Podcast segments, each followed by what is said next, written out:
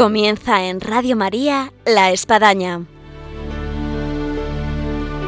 Un programa dirigido por el Padre Arturo Díaz desde el Monasterio de la Encarnación en Ávila.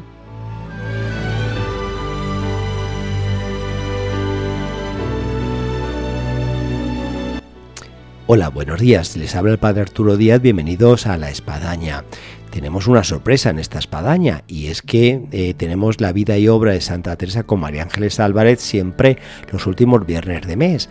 Pero en este mes de marzo tenemos una novedad y es que el último viernes de mes en Radio María vamos a tener ejercicios espirituales. Qué mejor que este tiempo de cuaresma para tener unos buenos ejercicios espirituales. Y también sucede que el viernes anterior al viernes 26 es San José la gran solemnidad de este glorioso San José, que además estamos en el año especial que el Papa Francisco le ha dedicado. Con lo cual, pues en la espadaña tendremos un especial de San José en ese tiempo y de esta forma pues hemos decidido adelantar el vida y obra de Santa Teresa al día de hoy, en este viernes que nos encontramos y que además pues tenemos todavía Santa Teresa la Fundación de Sevilla, con todo lo que eso está llevando. Pero bueno, esto y mucho más les vamos a contar ahora con María Ángeles Álvarez. Bienvenidos a nuestro programa de la Espadaña.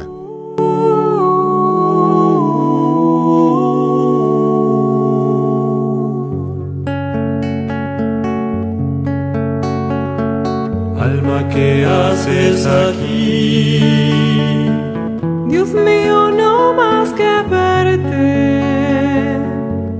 ¿Y qué más temes de mí? María Ángeles, buenos días. Buenos días, un saludo para todos. En este tiempo de cuaresma ya hemos anunciado que eh, vamos a tener varias espadañas, una porque hay ejercicios espirituales, otra San José, así que hemos adelantado al día de hoy la vida obra de Santa Teresa, con esta Santa Teresa todavía metida en todo lo que está suponiendo esta fundación de Sevilla, que ya llevamos tres programas en Sevilla.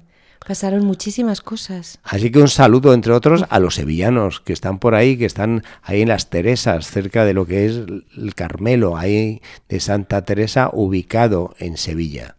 Sí, porque todavía seguimos en esta Navidad, o sea, esta Navidad en la que ocurrieron tal cantidad de cosas, ¿no? Eh, hablábamos en el programa anterior que, que el padre Gracián seguía eh, con, su idea y con lo que le habían mandado, ¿no?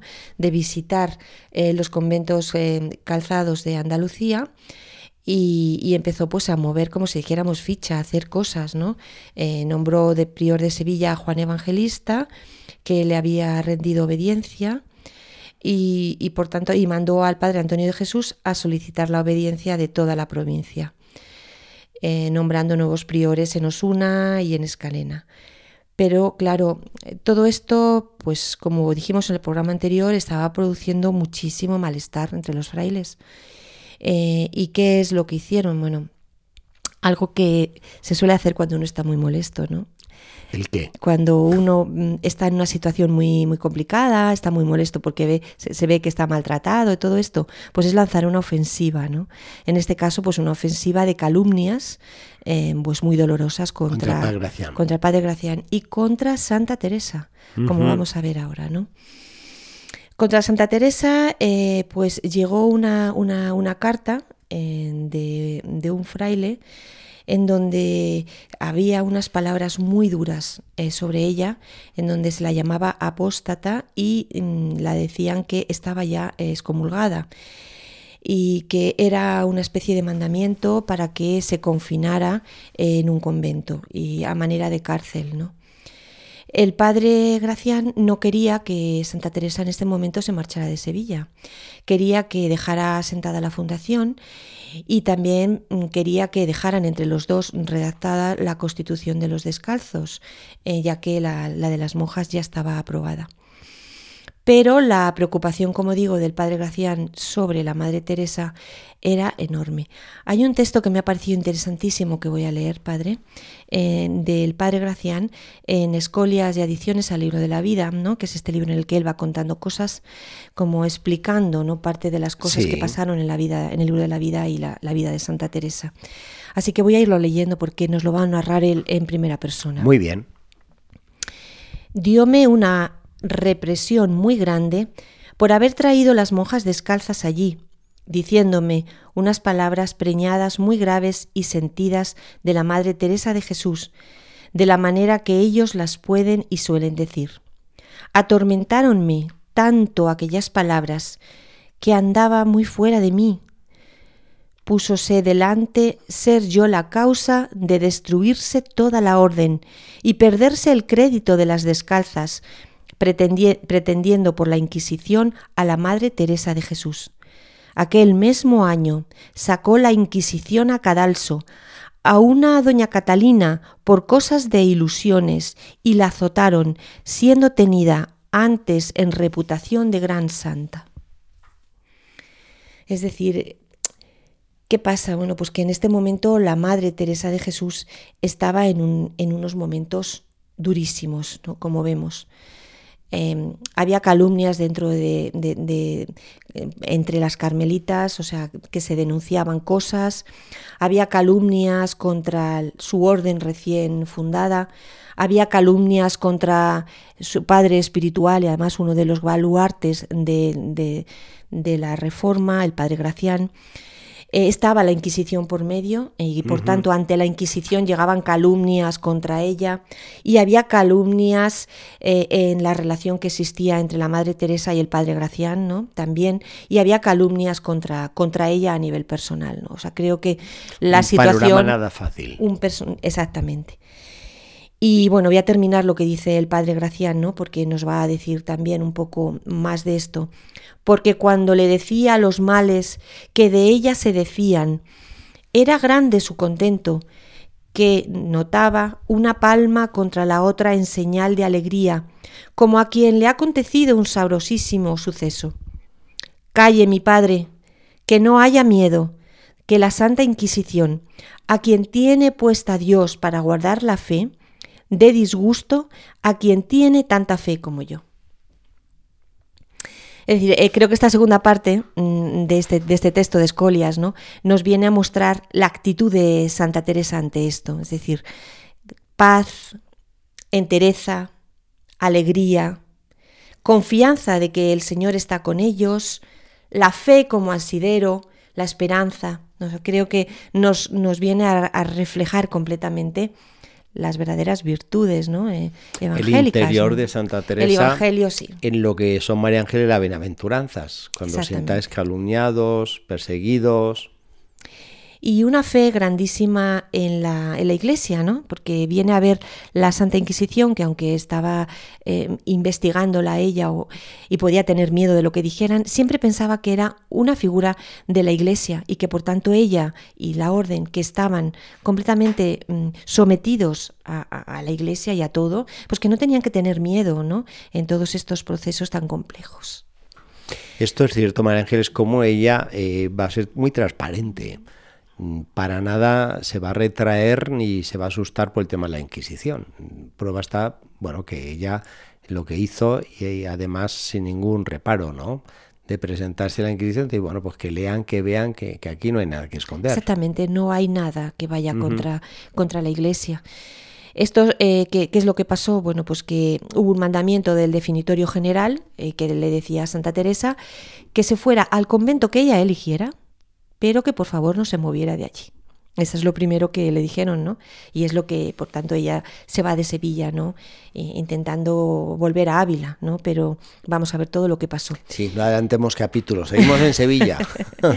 y lo segundo es que en este momento la Inquisición, pues con toda la polvareda que se estaba levantando, pues reclamó el libro de la vida. Eh, un libro que eh, un año antes había sido solicitado desde Córdoba y que había sido dictaminado por el padre Domingo Báñez de manera satisfactoria. Eh, ¿Por qué llegaba todo esto? Bueno, pues por la hostigación por, de, una, de una señora eh, que tenía pues muchas cosas en contra del convento, que era doña María del Corro, de la que ya hemos hablado en un programa anterior. Sí. Em, y por tanto, por las cosas que esta señora dijo del convento y de Santa Teresa, pues llegaron los inquisidores al convento. Entraron eh, allí eh, abriendo la puerta violentamente y buscando a beatas alumbradas. ¿no? Eh, decía, dice la hermana María de San José en el libro de las recreaciones, decía por ahí que atábamos las monjas de pies y manos y las azotábamos. O sea, entraron buscando eh, todas estas cosas. Esto también lo, lo, recoge Teresia, ya sabemos, Teresa. La sobrina. La sobrina de Santa Teresa, ¿no? Em, que nos dice esto en el proceso de Ávila. Voy a leerlo nuevamente porque nos va a dar una pincelada. Fueron acusadas levantándose gravísimas, gravísimos testimonios y de cosas tan feas y ajenas de poder creerse que no es digno que tomarlas en la boca. Estaba la Santa Madre, por una parte muy afligida, más por lo del prelado y a sus monjas que por lo que a ella tocaba y por otra en su alma y acciones exteriores e interiores, con una paz de cielo y con una serenidad tan grande que ponía admiración, y no pudiera ser así si Dios no morase en ella y tuviera tan asegurada su conciencia. No la deshacía el corazón, porque le tenía firme en Dios, que le había de favorecer y sacar a la luz la verdad, como sucedió. Creo que es un texto precioso de su sobrina. Sin duda. Y que refleja cómo la conocía la sobrina, cómo estaba viviendo esto y luego cómo lo asimiló de mayor, ¿no? Y ver cómo en medio de todos este, este, estos mm, eh, momentos tan complicados, ¿no? La santa tenía esta actitud de la que estábamos hablando antes. Bueno, ¿qué es lo que ocurría? Vamos a plantearnos. Bueno, pues que la Inquisición eh, empezó a ver que poco a poco todo era eh, lo que decía la señora María del Corro, pues que era fruto de una, una imaginación enfermiza. Es decir, se empezaron a dar un, un, poco vuelta a las tornas, ¿no? El agua, que diría Santa Teresa, volvió un poquito a su sitio, es decir, a su cauce. que estaba desbocada contra ella, bueno, pues que empezó un poco a mainar. La santa decía, ya había yo claro que quería el Señor apretarnos para acabarlo todo bien y así lo hizo. Pues esto me ha gustado mucho porque es decir, mm, cuando a veces las cosas se ponen difíciles no tenemos esta actitud de pensar, bueno, a lo mejor es que el Señor quiere apretarnos un poco eh, para luego eh, que continuemos de otra manera, siendo mejores personas, siendo unas personas como más entregadas ¿no? a Él. Eh, me parece una, una actitud nuevamente... Y efectivamente, como termina diciendo Santa Teresa, y así lo hizo, es verdad que salió Santa Teresa mucho mejor de como había entrado. En respecto de su libro de la vida, del juicio de la Inquisición, la visión también del arzobispo de Sevilla al respecto de esa fundación, de la figura de Santa Teresa, en fin, todo. Todo, exactamente.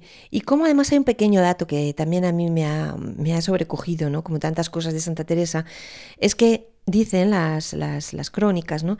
que cuando hablaba Santa Teresa de esta señora, María del Corro, que tanto daño la había hecho, siempre trataba de esta señora, hablaba muy bien, y con mucha blandura y caridad. Es decir, esto que es una lección de vida también, ¿no? La Inquisición iban a juzgar y analizar a la madre y también a la madre Isabel de San Jerónimo. Eh, bueno, que era una monja que ya la santa, bueno, pues lo vio, vio que, era una persona histérica, melancólica, en fin. Fue, se la, la, Inquisición la, la, juzgó más tarde, ¿no? Pero en 1578. Y realmente, bueno, como digo, la, santa ya veía que era una hermana que podía dar algún problema. Y mm, al investigar a Teresa, eh, pues los jueces eh, se encontraron con, una gran mujer y se quedaron absolutamente deslumbrados. ¿no? creo que es algo que, lo hemos visto muchas veces a lo largo de la vida. ¿no? Y esto nos lo cuenta en, en su oración, ¿no? en las dos relaciones, la 53 y la 54. Eh, estaban buscando casa para el convento. ¿eh? Estábamos en ese traslado. Porque además de todos estos problemas con la Inquisición y el Padre Gracia, pues ellas tenían el problema de buscar una casa adecuada, ¿no? Y algo más definitivo. Eh, bueno, había llegado ya, como hemos dicho, su hermano Lorenzo con refuerzos de dinero y este se lanzó por las calles de Sevilla junto con García Álvarez para encontrar una casa que fuera del gusto de, de las monjas, de la hermana, en fin, que fuera y encontraron una en la calle Pajarería, que tenía huerta, caballeriza, escritorio, patio, salas altas y bajas, con su jardín y con todas sus pertenencias. Tiene todo lo que le gustaba a Santa Teresa. Es decir, todas estas estancias eh, y comparte un poquito de mm, parte ajardinada era parte necesaria para, para una fundación que fuera adelante. Y tuvieron que irse del otro convento, pues como también lo han hecho en la mayoría de sus conventos, sin hacer ruido, ¿no? Eh, por los problemas que tenían para deshacer el alquiler con los franciscanos. Y se fueron al atardecer y al día siguiente eh, ya dijeron misa en el, en el nuevo convento, algo que también hemos visto en las fundaciones. Es increíble esta capacidad de mudanza de Santa Teresa con todas las hijas del convento, ¿no? Sí.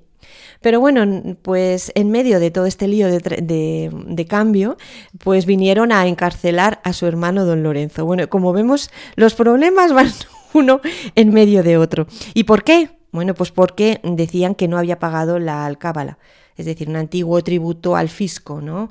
Eh, por la, la compraventa. Y, y entonces eh, le, le, le, tuvieron un poco retenido hasta que vieron que tenía razón y que con las prisas, pues que no miraron bien la letra pequeña. Uh -huh. O sea, a mí esta expresión me ha gustado mucho, porque realmente eh, el hermano de Santa Teresa con las prisas no me... O sea, lo que tenemos todos que hacer de siempre, ¿no? Es mirar cuando haces un contrato la letra pequeña, ¿no? Eh, no olvidarte, porque al final, aunque es pequeña, pues también tiene su importancia. Y esto es lo que le pasó al hermano de Santa Teresa, que, no, que no se dio cuenta de todo esto. Ya una vez instalados en, la iglesia, pues, pues tenían que decorarla. Y claro, ¿a quién iban a pedir ayuda para decorar y pintar? Pues nada más ni nada menos que a Fray Juan de la Miseria. Eh, estamos a finales de mayo del año 1576 y empezó a trabajar rápido. Y las monjas, eh, según recordaba el padre Gracián, eh, pues quería que le hicieran un retrato a la madre, ¿no? Tanto el padre Gracián como las monjas. Le pidió que por favor se estuviese quieta, que parece ser, según las crónicas, era lo más complicado. Uh -huh. Estése quieta porque ya sabemos, para hacer un retrato en aquella época tenían claro, que estarse quietos claro. posando. Y entonces pues llegó pues algún tipo también de información o de, del padre Gracián diciendo, la madre, quédese quieta, que tenemos que tener un retrato suyo.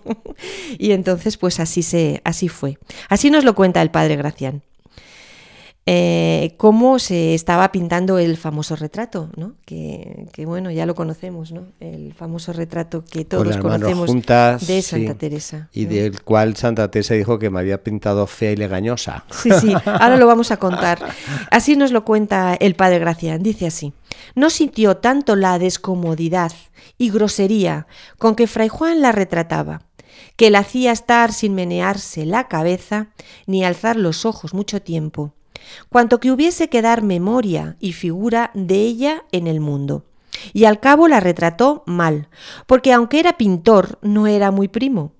Y así decía la Madre Teresa con mucha gracia, Dios te lo perdone, Fray Juan, que ya que me pintaste, me has pintado fea y legañosa.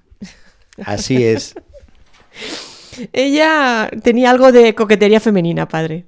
Sí, sí, porque uno ve el cuadro y no la ve tan fea, ¿eh? Ella se veía mucho más Ni guapa. legañosa, así que bueno, si la pintó fea y legañosa para quien eh, ella misma se ve, pues bueno, ¿qué, ¿cuál debió ser la mansura de Santa Teresa? Es decir, bueno, después de estar aquí tanto tiempo posando para este padre y que tengo sí, muchas sí. cosas que hacer ahora con todo este problema y posando. Y luego cuando me doy la vuelta y veo lo que ha pintado, digo, pero, pero, pero si es que estoy horrorosa. Uh -huh. Y bueno. ese cuadro se conserva hoy en día en las Carmelitas de Sevilla, así que bueno, si uno está por ahí, tiene la posibilidad de verlo ahí en vivo, o sea, sí. no, no, se tiene que ir a un museo. Ahí mismo en la iglesia lo tienen entrando hacia la sacristía. Sí, pueden al verlo pues, pues recordar este momento cuando la estaba pintando eh, y, y, por tanto Fray Juan de la Miseria, ¿no? Y cómo ella salió retratada. Bueno, la inauguración del nuevo convento que quería la santa que se hiciera discretamente, pues ocurrió todo, todo lo contrario. contrario.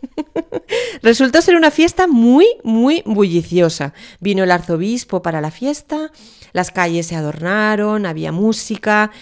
Se instaló hasta un surtidor de agua con azar, que a mí me ha parecido una cosa hmm. muy bonita y muy, muy delicada. Eh, fue muchísima gente. Hubo procesión con el Santísimo. Bueno, y es que llegaron a tirar pólvora. Sí, sí, sí, cohetes. Y bueno, parece ser que las manchas de la pólvora continuaron en el techo del convento durante muchísimo tiempo. O sea, yo me imagino el horror de Santa Teresa diciendo, por favor, yo quería una cosa sencilla, yo quería una cosa silenciosa. Y aquí pólvora, aquí fuentes de agua de azar. Una vez más hacemos alusión a la película de Santa Teresa de televisión española. Qué bien representado está María Ángeles esto que estás contando de lo que supuso este traslado a la nueva casa ahí en Sevilla. Sí, realmente las películas y esta película pues nos lo muestran así directamente y si no pues ya tenemos el libro de la de las fundaciones para seguir.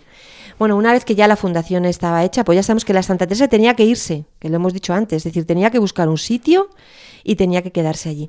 Y entonces se marcharon de Sevilla, eh, se fue la santa con su sobrina Terecia y su hermano don Lorenzo. Y bueno, ya empezaron a, hacer el viaje de vuelta para, Castilla. El primer día iba, según las, crónicas, bien tristecilla de dejar a las hermanas. En este momento em, hay dos cartas que escribe la santa eh, que, me parecen tan emotivas, tan bonitas, mm, que le, dedica a sus hijas, ¿no? Eh, la carta de 15 de junio de este año 1576 a la Madre María de San José y luego también a la misma Madre María de San José eh, el 2 de julio. Eh, son unas cartas em, realmente tiernas, ¿no? En las, que, en las que se ve el afecto que la santa tenía por sus hijas. Em, he recogido un poco la carta esta del 2 mm, de, del 2 de julio de 1576, un pequeño trozo, para leérselo a todos, ¿no? Para, para que lo podamos ver. Dice así, a la, a la Madre María de San José. Me enterneció con que me quiera tanto como la quiero yo, la perdono hecho y por hacer, que las más queja que tengo de ella ahora es lo poco que gustaba de estar conmigo. Créame, que le quiero mucho y que como yo vea esta voluntad, lo demás es niñería. Es decir, que incluso la madre estaba un poco retraída, según cuentan las crónicas, eh, cuando estaba la santa en Sevilla, quizás para dejarle el protagonismo a la santa, ¿no? Mm, y, que, y que la santa quería estar con ella, quería compartir con ella, y que ahora que se va, pues que realmente la dice, la quiero mucho, que también viene a decirla, ánimo, hija, estoy contigo, ¿no? Estoy contigo y te valoro profundamente. Sabemos, eh, la santa como motivadora de personas también era una, un ejemplo, un ejemplo a seguir, ¿no? Completamente. Bueno, las cartas de Santa Teresa me gustaría dar una serie de pinceladas que quizás ya podemos continuar para el próximo programa, empezar por aquí, ¿no? Muy bien. Porque simplemente decir que... Mm, que nos han llegado muy pocas para las que escribió, pero que debió escribir muchísimas. Hay un cálculo de unas mil cartas. O sea que vamos, son muchos volúmenes. Más de mil cartas y, por tanto, bueno, mm, eh, nos van a, contar muchísimas cosas de Santa Teresa. Eh, vamos a dar una serie de pinceladas, ¿no? Yo como el programa está, está, ya concluyendo, ¿no? Pues también les insto a nuestros oyentes a que lean las cartas de Santa Teresa. Vamos a hablar de ellas en el próximo programa, porque realmente son una fuente muy importante para conocer a la santa. ¿Y por qué? Porque en este momento, a partir de este momento, que la santa se va de, Andalucía y va para Castilla, es cuando el número de cartas empieza a, ser muchísimo más numeroso ¿eh? y por tanto vamos a referirnos a ellas muchas más veces y son una nos vamos a encontrar con el rostro humano de Teresa de Jesús. Muy bien, María Ángeles, pues comenzaremos con ese epistolario de Santa Teresa, pues ya después de la Semana Santa. Así que pues desear desde este vida y obra Santa Teresa a nuestros oyentes que aprovechen estos días santos para encontrarse como Santa Teresa, con ese Cristo llagado que tanto le, le dijo y que tanto la transformó. Pues muchas gracias María Ángeles. Pues Hasta la vuelta, si Dios quiere. Veis aquí mi corazón, mi corazón, pues lo pongo en vuestra palma mi cuerpo, mi vida y alma, mi sangre de redención, mi sangre de redención. Llegamos así a nuestro final de este programa de Vida de Santa Teresa, en que Santa Teresa pues ya ha salido de Sevilla después de esta fundación que tanto le costó, pero que, bueno, tanta semilla ella depositó en eso que luego germinó. Les emplazamos a nuestro próximo programa de La Espadaña, que será el próximo viernes 19, San José, que tendremos un programa especial dedicado a este glorioso San José. Así que hasta entonces, Dios mediante, nos encontramos en Radio María, aquí en La Espadaña, en el día de San José.